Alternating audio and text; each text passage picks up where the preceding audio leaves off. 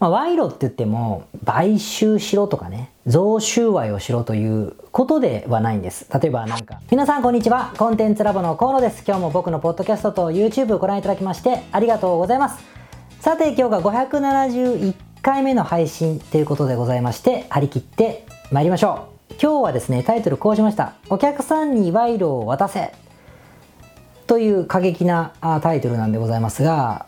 まあそのままの話をしたいと思うんですけども、まあ、賄賂って言っても買収しろとかね贈収賄をしろということではないんです。例えばなんか、えー、うちの商品を買っていただくために購買担当の河野達夫さんに、えー、ゴルフセットをプレゼントいたしますのでぜひうちを採用してくださいよってやれって意味で言ってんじゃないですよ。あの少しあのパロディで言ってるだけなんでね。そういう意味じゃないのでちょっと安心して聞いてほしいんですがじゃあ何について賄賂って言ってるかって話をしたいと思うんですが、まあ、その前に、ウェブサイトを皆さん作りますよね。作ったり、まあ、ランニングページだけかもしれない。商品の販売ページかもしれない。とにかく、モール、モールの商品ページかもしれないけど、とにかくページを作るじゃないですか。ウェブサイトを作るでしょで、この時に、当然のごとく、自分のウェブサイトを見たことがある、見た時に、できるだけ高い確率で購入してほしい、申し込んでほしい、相談してほしい、問い合わせしてほしい、見積もり依頼をしてほしい、予約をしてほしいと思うじゃないですか。そのための技術っていうのが、まあ、コピーライティングと呼ばれるものですよね。コピーって単に字だけじゃなくて、どういう要素を入れるかとか、どういうビジュアルにするかとか、いろんな意味を含めてコピーライティングと今日は言いましょう。という技術が存在するから、ああでもない、こうでもない、こういう要素を入れた方がいいんじゃないか、こういう文章を書いた方がいいんじゃないか、長い文章を読む、読まない、みたいな話だったりですね。いろんなことをあの考えるわけですね。だからこそコピーライティングっていうとかセールスコピーという書物だったりとか講座っていうのはものすごく世の中にたくさんあるしそれだけ覚える価値があることだと思うんです。で僕も当然コピーはすごく勉強しましたし書いてもきました。でお客様にたちにも、まあ、クライアントさんにも実践してもらってるわけですよね。なんですがとは言ってもですね僕の直接担当のクライアントですら、全然やんない人もいるんですよ。コピーライティング書きもしない。気にしもしないっていう人もいるんです。なんですが、それでもですね、ウェブサイトを見た人が、の申し込み率が半端なく高い人もいるんですよね。やっぱある例を言うと、カリフォルニア、アメリカのカリフォルニアにいらっしゃる、まあ古い僕のクライアントさんはですね、あるサービスを展開しているんですが、そのサービスのウェブサイトって、コピーライティングの要素って、まあほぼない。か全くないですね。全くない。タイトルぐらいですよ。ペケペケサービスならお任せぐらいは書いてありますけども、それ以外何にも書いてないです。コピーライティング、ブレットも入れたことない。うん、なんもないですよ。キャッチコピーはタイトルみたいなもんですね。なんもない。けれどもめちゃくちゃ申し込みをしてくれる人が多いんです。で、なんでかなんですが、それは申し込んだことがあるお客様に質問すると分かりやすくて、なんで私を選んでくださったんですかっていうふうに、まあ、聞くようになさっているんですが、ほぼ100%お客様が言う言葉がこういうことなんです。あなたのウェブサイトには、すごくたくさんのお客様の声がありましたと。あれを読んだり見たりしたら、もうこの人しかいないというふうに思いましたっていうふうに、まあ、ほぼ全員言うんですって。だってそれしか書いてないから。で、じゃあそのウェブサイトどうなってるかというと、そのお客様の言葉の通り、コピーライティングは一切してないんですけれども、一切してない。セオリー無視ですが、お客様の声がもう文章、写真、動画というバリエーションで、どこ見ても載ってます。サービスのなんか何々がいくらって書いてるページにもいっぱい載ってるし、トップページにも当たり前にいっぱい載ってます。お客様の講演のページももちろんいっぱい載ってる。アバウトアスにもいっぱい載ってるから、とにかくいっぱい載ってる。もう隙間がないぐらい載ってる。から、お客様の声サイトと言ってもいいぐらいのウェブサイトになってるんですよね。で、これ、実は正しい方法だと僕は思っていて、コピーライティングの技術を必要としないものは何かっていうと、マーケティングだったり、教育だったりと呼ばれてますね。インターネットの特にコンテンツビジネスだと言われてます。セールスなんかしなくても、コピーで説得しなくたって、普段から自分のことを信用してくれれば、あなたが売るならすぐ買います。だから、ペケペケセミナー100万やります、買いますってなるよって言われています。が、そこじゃなくて僕は、究極のコピーを不要にする、マーケティングと言ってもいいかな、コピーを不要にするツールは何かというと、圧倒的なお客様の声だと思うんですよね。つまりお客様の声がありさえすれば、コピーライティングの技術っていうのはなくせるとぐらい思っていて、これ10年前もそう思ってたんですけど、今でもあんまり僕感が変わってないので、その通りだなと思います。お客様の声があれば、文章、写真、コピーのなんかキャッチコピー、ヘッドライン、なんやらかんやら、あリスクリバーサルなんかもいろいろありますよ、技術が。でも何もいらないのじゃないかなっていうのは、やってる人が体現しているので、これは正解だと思うんです。ただし、じゃあなんでみんなやらないかなんですが、コピーライティングを不要にするお客様の声っていうのは、お客様の声だけ入れてればいいんじゃないです。いいんじゃなくて、圧倒的な量のユーザーレビューが必要だということです。圧倒的な量ですよ。他社よりも多いって意味です。他社よりも圧倒的に多いって意味かな。っていうふうにすれば、コピーはほぼ不要に。それでコピーがあればもっと最強ですけどね。って感じになるんです。ですから、なんか、いろんなことをやるよりは、コピーを勉強するよりも、実はお客様の声を集めることに命をかけた方が効率がいいって噂もあるんですよね。なんでそれを本当はやった方がいい、いいんです。ただ、じゃあなんでこれみんなやらないかというと、まず第一にめんどくさがってる。うんま、大事なことだと思ってないっていう、これはもう論外ですけど、大事なことだと思えって話なんですが、これはまあ論外ですね。論外。でもう一つは、くれないっって言ってる人、お客様の声が集められない、くれない、断られると言ってる人がいると思うんですが、集まるわけないですよね。集まるわけないですよ。集めるんですよ。集める。もっと言い方を変えますと、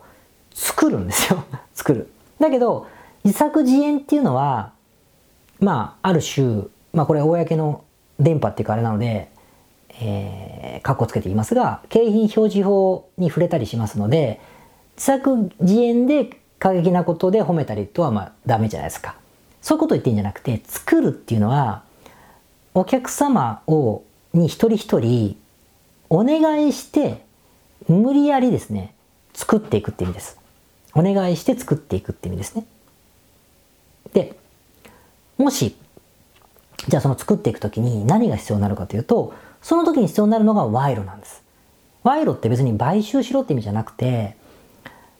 例えばですよ、その、僕の、えー、古いクライアントさんは、今楽天ですごくある商品の調子がいいんですね。ものすごくたくさん売れてらっしゃるんだけど、その商品が売れてる要因を教えてもらった時に、一つ代表的なものを挙げるとしたら、レビューの数なんですよ。楽天のショップをやってらっしゃる方だとピンとくると思うんですが、たった一つの商品のユーザーレビューが6000とかついてるんですよね。6000ですよ。600じゃないですよ。店全体じゃないです。6000を一つの商品だけでつけるって、驚異的じゃないですか。驚異的。1000だけでもすごいと思うんだけど。でこういうユーザーレビューを集めるために、どうしたかっていうと、ほっといたって集まるわけないので、当然のことをペケペケしてくれれば、レビューしてくれれば、ペケペケ差し上げるってことのキャンペーンは楽天は違法じゃないから、やってますね。これもまあ賄賂の一つじゃないですか。だってそれがクーポンの500円クーポンだったら、明らかに、あの、利益を減らしますからね。でもこれはみんなやろうとしたらやると思うんだけど、そうじゃなくて、例えば、お客様都合で商品を交換したい。えー、サイズを交換したいとかってなった時に、サイズがある商品なんですが、時に、そのサイズを交換する代わりにもうそれ差し上げますと、あなたが正しいサイズももう送りますから、送りますから、その代わりレビューを入れてくれませんかというふうに言ったりするんですよ。そうすると、もう明らかに、あの、賄賂なんだけど え相関はないですね。あげる代わりに入れろとは言ってないので、それでやっていただければ、気に入ってくだされば十分です。と言いながらレビューを入れてくださいってなかなか断る人っていないですよね。当然その商品がすげえしょぼかったらしょぼいって書かれるかもしれないけれどもデリビューを入れてくださるということがあるし交換したいっていうくらいだからあの使いたいから交換したいわけでそんなにあの全然ダメだと思ってくださってないわけだからいいレビューいいレビューが多少入るわけですよそれでブワーって増やしたりとか他にはちょっとメソッドがあるから言いませんけれどもみたいにして何かのきっかけでお客様に何かをあげて代わりに入れてもらう。代わりに入れてもらうわけじゃないけど、それで代わりに入れるしかないみたいな、偏方性のルールじゃないですけども、そんなことをして集めてってるんですね。つまり意図的に増やしてる。もっと極端に言うと、購入したお客様の電話にかけて、こうこうこういうことがあるんだけど入れてくれませんか？感想を聞くふりしながら、なるほど、ありがとうございます。参考になりました。ちなみに、つって、あの、入れてください、入れてくだされば、私たち定常通り500円のクーポンを差し上げてるので、次の商品の時にも役に立つと思うんですよねっていうふうに言う。これは、ウェブサイトに書いてますね。500円プレゼントって書いてあるから入れてくれるんだけども、電話かかってきて感想を聞かれて入れてくれって言われたら、な結構入れてくれることがあってですね、意図的に増やしているわけですよ。みたいにして集めないとこんなに増えないんですよね。あと、えっと、さっきの方も、そこまでおさまこを集めたのは、その、サービスを提供するときに、その記録を取ってあげるんですよ。記録を取ってあげて、記録を取ってあげて、その記録を取ったものを一眼レフですごく素敵に撮ってあげて、それをプレゼントするんですね。プレゼントしたものに対して使っていいですかって言うから、ダメって言えないじゃないですか。えってことでめちゃくちゃ増えるんですよ。ユーザーがほぼ100%増えていくっていうか、10人のお客様が使ったら10人分声が増えるんです。みたいにして増やしていったんですよね。それがだんだん進化して動画をその場で撮影して、編集して差し上げて、一部使わせてくださいって言ったら、あの、いいですよって言うしかないじゃないですか。ってことで増やしていってるので、意図して努力して増やすってことをするから、まあ、作ってるんですよね。作ってる。その分お金も使うし、時間も使うことをするわけですけども、でも、その購入率が全然違うから、変な、なんか、ことにお金を使うよりは、ウェブサイト作るのに変な外注さんに、変なデザイナーになんか、たくさんお金使ってかっこいいの作るよりは、もうしょぼいツールでいいから作ってしまって、お客さんの声がいっぱいある方がまだいいので、そっちにお金使った方が多分100倍増しじゃないかなというふうに思いますね。あとなんだろう、えー、もし、お客様の声を作れって言った時にお客様自体が少ないんであれば、お客様を作ったらいいと思うんです。ユーザーレビューをもらうことを代わりに無料でサービスを提供する人を無理やり作っていくことでもいいと思うし、無理やりその商品を差し上げる人を増やしてもいいと思う。その商品の原価が、例えば2万だとしましょう。2万円はってなるかもしれないけど、2万円でユーザーレビューが手に入るっていうのは、まあ、多分写真付きとかで、とか動画付きで撮れるならですね、こうめっちゃ安いので2万円っていうのは、それぐらいのお金は使ってもいいぐらいだろうなと思います。あとなんだろう、あなたがコーチとかコンサルとかね、なんか何かのサービス業をやってらっしゃるとか B2B だったら、例えば僕は今東京に会社がありますが、北海道とあれか行きたくて行くけど、まあ、例えばね、ちょっと土地の方に申し訳ないな、例えば福井県のお客様だとすると福井県まで行ったらいいんですよ。飛行機乗って、電車でもいいけど。交通費を使って、宿泊も使って、そこに行って、会いに行く。いろいろお話を聞かせてください。ご挨拶に行かせてくださいって手土産を持って行って、話してる内容を録音させて、録画させていただいて、使わせてくださいというふうなことをしても、その時の使った、作った動画というかユーザーレビューっていうのは、まあ事例にもというふうな名前でもいいけども、ものすごい使い勝手がいいんですよ。だから往復の交通費とか宿泊費とかその方にご飯をご馳走したお金とか含めて、まあ3、4万だとしても、5万でもいいや。ものすごい価値があります。5万円なんかすぐペイするっていうか、ひっくり返せるぐらいの価値があるから、そんな風になさったらいいんじゃないかなというふうに思いますね。これがユーザーを、えー、の声を金で買うという意味ですね。だから賄賂を渡せというふうになると思うので、特に業績がまだ下火な人っていうか、まだまだ立ち上がってない人は、お客様が来た暁にやりたいと思ってるんじゃなくて、無理やり作ってみてほしいなと思ってて、もちろんしつこいけど、ステマだ、ステマは日本はまあ合法、違法ではないんですけどね。でも景品表示法違反にならないレベルって結構範囲広いので、あの、僕が今言ったようなことであれば、あの、大丈夫な、大丈夫なはずって一応、まあ、言っときますけど、まあ大丈夫なんで、あの、そんな風になさったらどうかなと思います。ユーザーがいないならユーザーを作るぐらいのコストをかけてもいいと思うから、変なね、なんか雑誌社とか新聞社から取材したいんですって言われて、取材の協力金を何十万かいただきますってサービスとか電話かかってくるでしょ？あと埼玉かなんかのテレビで通販で有名なペケペケってタレントさんがあなたのやつを紹介する番組ですが協力金が20万ですとかあるんですよ。やってはいけないことはないけれども、その20万があるなら、お客様の声を買う賄賂に使った方が、おそらく使い勝手がいいと思います。その、そのプラスアルファそれやってももちろんいいですよ。いいけれども、あの、それぐらいですね、影響があることなので、ぜひそこはケチらずに、あの、体か、時間か、お金を使って、その、それを賄賂として、えー、お客様の声を増やしていくと。そしてコピーライティングをなくして、えー、購入率を上げていくってことをすれば、あの、おのずとですね、あのいい循環が生まれるんじゃないかなと思います。でしかも、広告ってやっぱ審査がつきまとうし、デリケートなサービスだと審査落ちたり落ちてなかったりあるんですけども、やっぱユーザーレビューが対面で会話しているようなユーザーレビューが載ってると、明らかに審査緩いので、えー、そういうのもね、あるんですよ。だからまあ、まっとうな商売と思ってもらいやすいっていう、まあ、からくりもあるので、ぜひちょっと当たり前すぎてこういうチャンネルで僕言うことはあんまないんですけども、ユーザーの声を、なんつうのかな、軽んじてる人が結構多いと思うんです。だから、あの、僕もやっぱりね、海外行くときは必ずそういう、うまあ、お客様とお会いしてですね、お話を聞いて、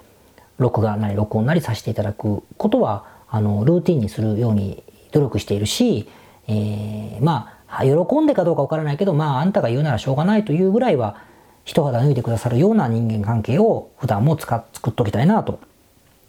思うようにはしてるんですよね。だからまあこれをちょっと気にしていただければあのいいんじゃないかなというふうに思います。なんだろうななんか、なんか、ユーザー、ユーザー会とかっつってね、食事をする会を設けてもいいですよ。それで、今コロナだけどね、集めるの集まった時に、あの、短い動画を iPhone かなんかで撮って、揃えてもいい。どうですか？いつも私たちはって聞くだけでも揃うじゃないですか。ユーザー会って10人か20人集めたり、5人でもいいですよ。食事会とかユーザー会とかして、なんかやったりとかしてもいいと思うし、なんか限定ワークショップです。いつもお世話になってる方々に特別にプレゼントいたしますって感じで、無料で何か、あなたが専門家だったら、そういう説明するセミナーかワークショップを展開して参加した方にそこでも、そこで顔を出していただいて、えー、感想をいただきますというふうにしてもいいと思うので、アイデアがいくらでもあるから、作ることを努力してほしいなと思いました。はい、それでは571回目の雑談でございますが、また漫画の話をします。あの自分の子供たちがですね、結構漫画好きですごいいつも新しいものを取り入れてるわけですが、まあ、鬼滅の刃、定番ですね、鬼滅の刃。で、えー、約束のネバーランド。全部人気あるやつですね。漫画ですよ。アニメもありますけど。で、えー、呪術廻戦。あとまあ配給もかな、まあ、この辺を結構制覇していってるわけですよで、まあ、バレエのやつがちょっとスポコンですけどねでこういうのをこの3つは僕ついていってるんですけども最近ですね僕のヒーローアカデミア僕のヒーローアカデミアというまあこれも少年ジャンプの漫画なんですがこれに彼らがハマってましてですねすごいテレビもまあ、アマゾンプライムとかでもねあのアニメがあるのでそれを結構一生懸命見てるようですね。ただもうこの辺まで来ると僕もついていけなくてめちゃくちゃ少年漫画なんですよ。本当にジャンプって感じ。男の人じゃないと分かんないと思うんですけど少年ジャンプっていう感じなのでちょっと触手があんまり僕動かなくてまあ見て一緒に見てる時パッと見たりしますけれどもそんなにこう次俺も見なきゃというふうにはさすがにちょっと思わなくなってるなっていう感じですね。でもねすごくないですか？呪術廻戦も僕のヒーローアカデミアも約束ネバーランドも鬼滅の刃も全部少年ジャンプなんですよ。僕の時代も北斗の拳筋肉マンキャプテン翼ドラゴンボールなんやらかんやらと悠々白書とかもう全部まあワンピースもそうだけどジャンプだったんですだからやっぱジャンプ最強が続いてるんだなとね少年マガジンとかでもあのそれこそ GTO だったり、いろいろね人気あるものもありましたけども最近はなんかジャンプに偏ってるなっていうふうに思いますね。青年誌だとまたちょっといろいろありますよね。あの「進撃の巨人」とかも青年誌ですから。でもねジャンプやっぱ最強なんだなと思うから漫画家やりたい人は少年ジャンプに連載したいんだなっていうのもすごくよくわかるというかですね。って感じました。今更買う気はしませんけどね。でも僕今最近楽しみなのはあの唯一現役で読んでて終わってないのが「進撃の巨人」なんですよね。ああの連載終わったんですけど単行本がまだ終わってない。僕単行本でしか読まないのでそれがもうそろそろ最終巻が多分出るので、まあ、どんな風に終わるのかなと思ってそれが楽しみでそれが終わっちゃうともうだいぶ読んでるものは僕もないのでまたあのおじいちゃんになっていくなと思ったりするのでまた面白い漫画がないかなと思ったりねあのしてる今日この頃で、えー、ございますが。で話変わるんですけどあの今日本のことわからない方に申し上げるとですね緊急事態宣言っていうのがまた出ましてまあ、エリアによっては、まあ、東京とか神奈川とかそうなんだけど夜ね8時ぐらいにもう店全部閉まるんですよ。吉野家まで閉まりますからね。僕この前一人でご飯食べる必要があった日があって軽くあ今日なんか美味しいもの食べようかなと思って外出たら全然やってなくて駆け込んで吉野家食べたっていう経験をしたんですがそれぐらいねご飯食べるのはね不便です夜は。なんですが漫画喫茶はねやってるんですよね。でまあ仕事もしたかったのでちょっとそこ久々に行きましてですね、えー、何時間いたかな？23時間いたんですけどね。でも結構あの満喫は OK まあ一人だからでしょうけどね。スポーツも一人だし。でなんか食べ物とかもね注文できるんですよ。ビールとかも、まあ、僕はコーヒーしか飲まなかったけど。できるんで満喫は結構あの行き放題じゃないかなと思います。まあ言ってもね海外にいらっしゃる方いろんな国があると思うけど今来ていただくと入った瞬間の隔離とかは前より厳しくなってるそうですけども入ってしまえばあの温泉宿とかもやってますしね。すごく自由度は高いと思うからまあ躊躇なさってる方からよくね日本って言っても大丈夫なものかしらとおっしゃるんだけどもそこの最初の隔離と帰ってからの自分の国のことは知りませんが来た分にはね絶対自由度が高いのでいらっしゃったらどうかなと思います。だってもうイベントしてる方すらいますからね。あの全然仕事でいらっしゃったとしてまあ言い方は躊躇する。まあだけどまあ全然問題ないと思うので是非ねこの夏6月7月とか子供の休みとかに合わせて来る方もいらっしゃると思うので全然行けますからね。あの自分の滞在するご家族とか OK であれば OK じゃなくたってホテルと取ればいいと思うんですけどあの楽しんでいただけるというふうには今はあの思いますけどね。ただ夜の外食だけは気をつけるというか5月末までは気をつける感じでいければなと思っております。それではまた。皆さん、こんにちは。コンテンツラボの河野と申します。この YouTube チャンネルをご覧いただきましてありがとうございます。え普段は在住の起業家の皆さんにインターネットを使ったビジネスのサポートをさせていただいております。これまで、え約3000人の方々のビジネスのサポートを行い、すべてのクライアントさんの売上総額は300億を超えているぐらいだと思います。このチャンネルではそんな経験をもとにインターネットビジネスもしくはインターネットを使った起業について詳しく役に立つ情報をお送りするように心がけております。海外においての事例もとても豊富に含んでいますので、日本の方にも適用できることがとっても多いと思っております。ぜひチャンネル登録をして配信をご覧になってみてください。ポッドキャストをお聞きの皆様、こんにちは。コンテンツラボの山口よし子と申します。普段はサンフランシスコに住んでおりまして、日々現地からコンテンツラボのお仕事を行っています。いつもご視聴ありがとうございます。いつも聞いてくださっている海外在住の方、日本在住の方、起業して制約のない自由なライフスタイルを実現したいと思っていませんか？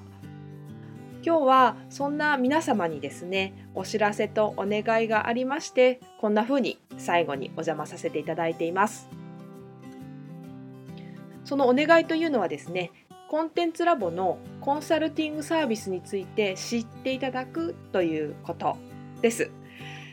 で、あのー、番組の中でも河野が時々